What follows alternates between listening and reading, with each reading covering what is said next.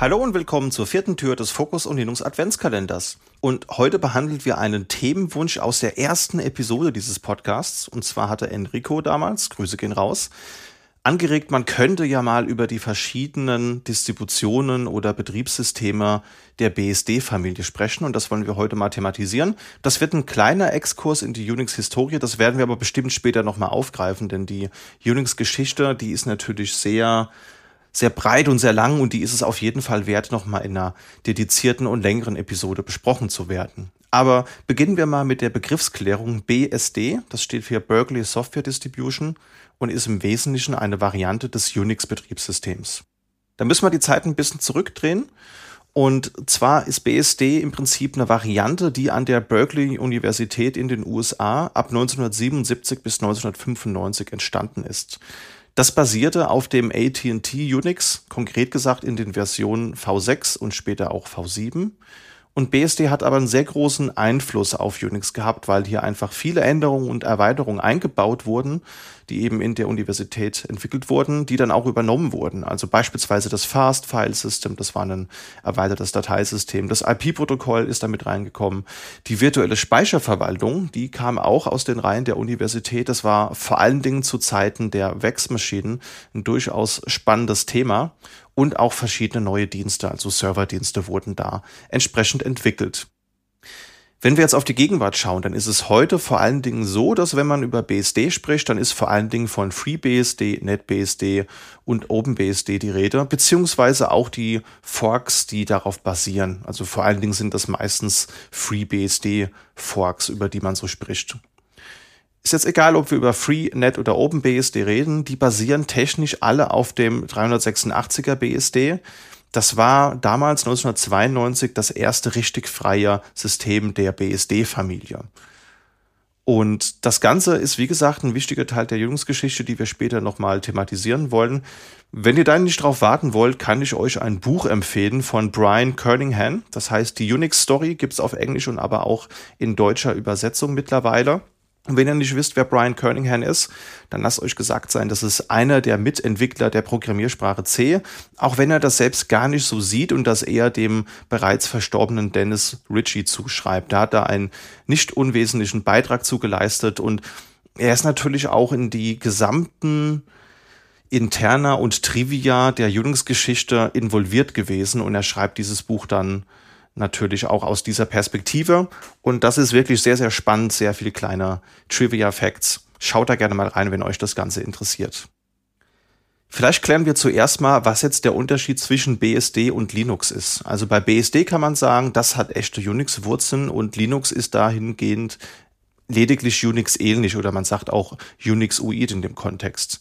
Und wenn es um Linux geht, dann sprechen wir ja, wenn man es genau nimmt, bei Linux lediglich vom Kernel. Ja, also die, die Kombination aus dem Kernel und Anwendungsprogramm, das nennt man ja eine Linux-Distribution und viele reden dem Kontext auch von GNU Linux, weil man den Kernel hat mit verschiedenen Applikationen, wie zum Beispiel halt eben auch die GNU Software Suite, die dazu gehört. Und bei BSD ist das anders. BSD bezeichnet immer ein ganzes System, das heißt Kernel plus Applikation und das wird gebundelt auch ausgeliefert und auch von den Leuten gemeinsam dann eben auch entwickelt und gepflegt. Ein echtes Alleinstellungsmerkmal ist das Ports-System. Ja, das heißt, BSD hat mit Ports eine quellbasierte Paketverwaltung und im Wesentlichen ist es so, immer wenn ihr Software installiert, die Teil dieses Ports-Systems ist, dann wird sie durch die Kompilierung installiert. Das heißt, ihr habt einen Compiler auf eurem Rechner und diese Paketverwaltung lädt eben die benötigten Quellcodes und Bibliotheken herunter. Da gibt's eine Bauanleitung und da purzelt dann meistens so ein Make-File bei raus und dann wird dadurch eben die Software kompiliert und dann eben auch an die richtigen Stellen im Dateisystem verschoben bzw. kopiert und das ist dann der Installationsvorgang, wenn man so will. Wir könnten hier natürlich eine Grundsatzdiskussion starten, ob das so sinnvoll ist, sich immer Programme aus dem Quellcode zu kompilieren. Man könnte natürlich argumentieren, aus Gründen der Nachhaltigkeit ist das jetzt vielleicht nicht so sinnvoll, weil Kompilieren braucht immer immense CPU-Leistung und die Zeiten sind ja eigentlich rum, wo man Software bei der Installation nochmal ein bisschen optimieren kann, indem man es genau für die Hardware anpasst, also die richtigen CPU-Compiler-Flags setzt und so weiter. Heutzutage sind die Komponenten, die wir so haben in einem Rechner, echt sehr leistungsfähig und es macht wirklich keinen messbaren Unterschied. Das war nicht immer so, aber das können wir ja vielleicht in einer weiteren Episode mal besprechen. Bei dem Portsystem kann man noch anmerken, das wurde ursprünglich 1994 für FreeBSD entwickelt, gibt's aber auch für andere BSDs und bei NetBSD heißt das beispielsweise Package Source, also PKG SRC. Und das hat aber auch einige Linux-Distributionen inspiriert. Zum Beispiel Gentoo Linux hat auch eine quellbasierte Paketverwaltung. Crux Linux hat auch etwas, das heißt sogar Ports. Und bei Arch Linux gibt's ja auch das AOR, das Arch Linux User Repository, was auch in diese Richtung geht.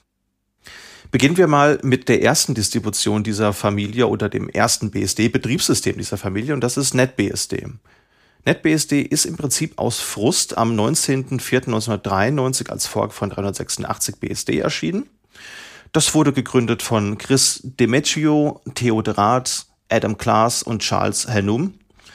Und der Fokus von NetBSD liegt auf Portierbarkeit. Und das kann man am besten daran festmachen, dass man NetBSD eben für 54 Architekturen in der aktuellen Version gepflegt herunterladen kann. Ja, das heißt, wenn man auch alle Architekturen mit reinnimmt, wo es jetzt nicht mehr die aktuelle Version von gibt, sondern nur die vorherige, dann sind das sogar noch mehr. Also man sieht, es sind wirklich extrem viele Architekturen, auf denen man NetBSD einsetzen kann.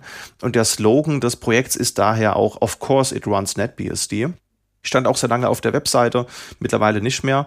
Und es gibt auch so einen Running Gag in der Szene, dass man NetBSD auch sogar auf einem Toaster benutzen kann. Da hab, haben wir euch einen Link in die Show Notes gepackt.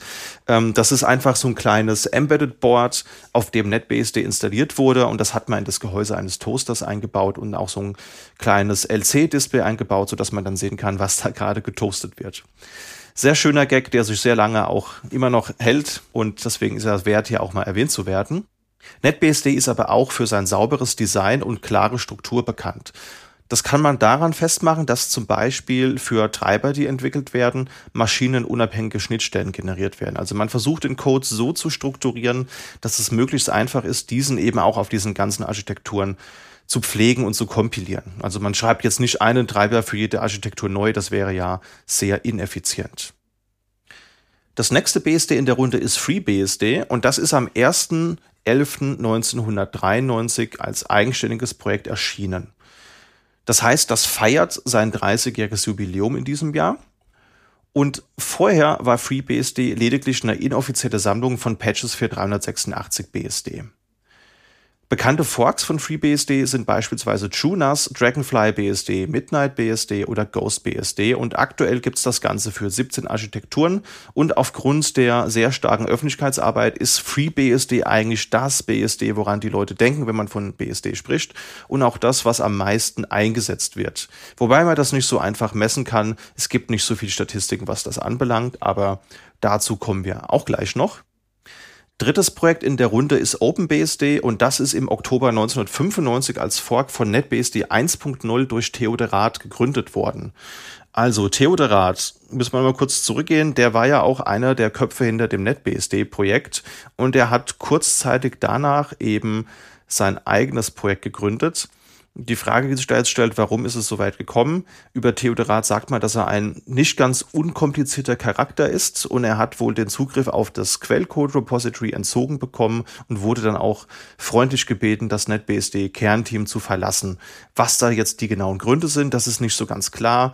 Man vermutet jedoch persönliche Konflikte im Team. Da gab es wohl nicht so netten Umgangston auf der Mailinglist, wenn das so stimmt. Und Torvalds selbst, also Linus Torvalds, der Erfinder und äh, Benevolent Dictator for Life äh, von Linux, der ja auch nicht gerade unkompliziert ist, zumindest hat man das in Vergangenheit oft über ihn gesagt, hat ihn auch als schwierig bezeichnet. Und das kann man einfach mal so im Raum stehen lassen, glaube ich.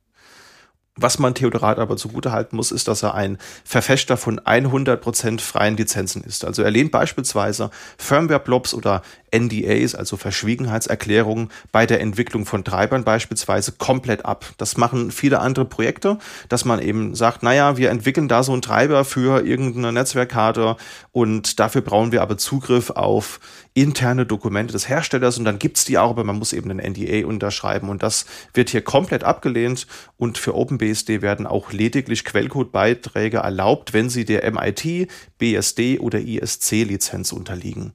Und Theodorat ist auch Leiter des OpenSSH-Projekts. Und das ist ja eine Applikation, die jetzt wirklich nicht mehr wegzudenken ist. Also jede Linux-Distribution setzt zu, ich würde mal behaupten, 99 Prozent OpenSSH ein. Es gibt so ein paar Embedded-Distributionen oder ähm, minimale Linux-Distributionen für einen kleinen Footprint, die dann vielleicht einen Beardrop oder sowas benutzen. Aber ich glaube, OpenSSH ist das, was eigentlich die Mehrheit da draußen benutzt. OpenBSD ist äh, in der ersten Version 1.2 im Juli 1996 veröffentlicht worden. Und seitdem ist es so, dass alle sechs Monate neue Minor-Versionen kommen, die dann ein Jahr gewartet werden. Und ziemlich genau alle fünf Jahre gibt's neue Major-Versionen. Und was hier auch besonders ist, ist, dass eben jeder Version ein Song gewidmet wird. Da gab es ein paar Ausnahmen. OpenBSD 6.3 bis 6.7 haben keine, aber ansonsten hat jede Version einen Song. Den kann man sich auch runterladen auf der Webseite, kann sich den Songtext durchlesen. Manchmal sind das auch Anspielungen auf ja, popkulturelles Gut, manchmal auch Eigenkreation. Könnt ihr mal reinschauen, haben wir in den Shownotes verlinkt. Und die aktuelle Version ist die Version 7.4 vom Oktober 2023. OpenBSD hat auch ein Maskottchen, das ist Puffy der Kugelfisch. Und Open steht jetzt hier nicht notwendigerweise für Open Source, wie man es vielleicht erwarten würde. Im Endeffekt sind ja alle BSD-Distributionen Open Source, weil der Quellcode eben zugänglich ist, sondern Open bezieht sich hier auf Offenheit und Offenlegung. Und auch das ist eine Referenz auf vorherige Probleme in den Projekten, könnte man es vielleicht nennen. Und zwar gab es da seit Anfang an einen anonymen CVS-Server, auf den alle zugreifen dürfen. Und es war aber nicht immer so. Also früher bei anderen Projekten war es auch so, dass es den Zugriff nur für einige KernentwicklerInnen eben gab und das wollte er damit klarstellen, dass OpenBSD da anders ist, dass da wirklich alle EntwicklerInnen herzlich willkommen sind zu partizipieren und eben die Distribution und das ähm, Projekt nach vorne zu bringen. Ansonsten ist der Fokus ganz klar auf Sicherheit und Quellcode-Korrektheit. Das heißt, es gibt regelmäßige Audits des Codes, um zu gucken, ob es da irgendwo Bugs gibt, denn die möchte man gerne finden, bevor sie Teil eines CVEs oder eines eines großen ähm, Fehlers sind. Ja. Viele Funktionen, die in anderen Betriebssystemen nicht oder nur optional vorhanden sind hinsichtlich der Sicherheit, sind da einfach per Definition mit drin. Und OpenBSD rühmt sich damit, dass es in der Standardinstallationen in all den Jahren lediglich nur zwei Sicherheitslücken gab. Also ich kann mich noch dran erinnern, vor einigen Jahren war das noch nicht so, da gab es keine Sicherheitslücke in all den Jahren und das war auch dann der Slogan, dass es noch nie da eine Sicherheitslücke gab und jetzt ist es halt nur zwei Remote-Lücken since a very long time oder irgendwie sowas heißt, kann man auf der Webseite sehen. Und OpenBSD ist eben für zwölf Plattformen erschienen und wird da entsprechend auch gepflegt. Also man sieht, da gibt es durchaus Unterschiede für, bei den einzelnen BSD-Betriebssystemen, was den Use Case anbelangt. Aber die Frage, die ihr euch vielleicht stellt, liebe Zuhörer, ist, wer benutzt das denn? Und das ist ein bisschen schwer zu greifen, weil die Projekte selbst erheben jetzt keine keine Metriken, keine Statistiken, wie das beispielsweise manche Linux-Distributionen tun. Und man muss sich so ein bisschen drauf verlassen, was man im Netz so findet. Es gibt da einmal die W3 Technology Surveys, die wir euch auch verlinkt haben. Die ja, machen Umfragen und scannen auch so ein bisschen die Server, die im, die im Internet so sind, womit die so betrieben werden. Kann man ja über Fingerprinting beispielsweise rausfinden. Und die haben angegeben, dass die Webserver, die sie kategorisieren, dass da 82 Prozent davon auf Unix-OIden Betriebssystemen laufen. Das heißt, 18 Prozent der Webserver laufen auf Windows oder anderen Betriebssystemen, die nicht Unix sind. Aber wenn wir jetzt davon, von den Unix-OIden Systemen da mal die Datenmenge nehmen, dann sind 45 Prozent davon Unix und 0,2 Prozent davon BSD. Also wirklich eine vernichtend geringe Prozentzahl und von diesen 0,2 Prozent, davon sind dann 96,5 Prozent FreeBSD, 3,3 Prozent OpenBSD und 0,1 Prozent davon sind dann eben äh, andere, wie beispielsweise NetBSD. Also das ist schon teilweise sehr nischig, könnte man sagen. Aber einer der größten FreeBSD-Kundinnen kennen wir, glaube ich, alle. Das ist nämlich Netflix. Und Netflix hat 2019 auf der FOSDEM einen Vortrag gehalten und 2021 auf der EuroBSD. Das ist so die größte europäische BSD-Konferenz. Da haben wir euch auch den Vortrag verlinkt. Und die nutzen nämlich ihr eigenes FreeBSD-Derivat mit viel Anpassungen. Also die setzen das im, im CDN, im Content Delivery Network ein und haben da sehr viele Anpassungen vorgenommen hinsichtlich Kernel, TLS, also die haben TLS direkt im Kernel mit, mit drin, die Fair- und Entschlüsselung von Netzwerkströmen. IO-Scheduling haben sie sehr viel selbst gedreht und auch Anpassungen hinsichtlich des TCP-Protokolls und NUMA. Und das ist echt spannend, da mal reinzuschauen. Die nehmen nämlich wirklich den Quellcode, nehmen Anpassungen vor, geben das auch teilweise upstream bauen sich da ihr eigenes Betriebssystem draus und das wird dann halt eben auf speziellen Backbone-Knoten, die auch Storage-Appliances sind, mit 100 Gigabit Ethernet betrieben. Und da haben sie dann beispielsweise Nginx halt am Laufen und da liegen dann die verschiedenen Inhalte, die dann eben gestreamt werden können. Und sie schaffen es dann, und das sieht man auch in dem Vortrag, eben bis zu 400 Gigabyte per Second TLS-verschlüsselten Traffic zu generieren.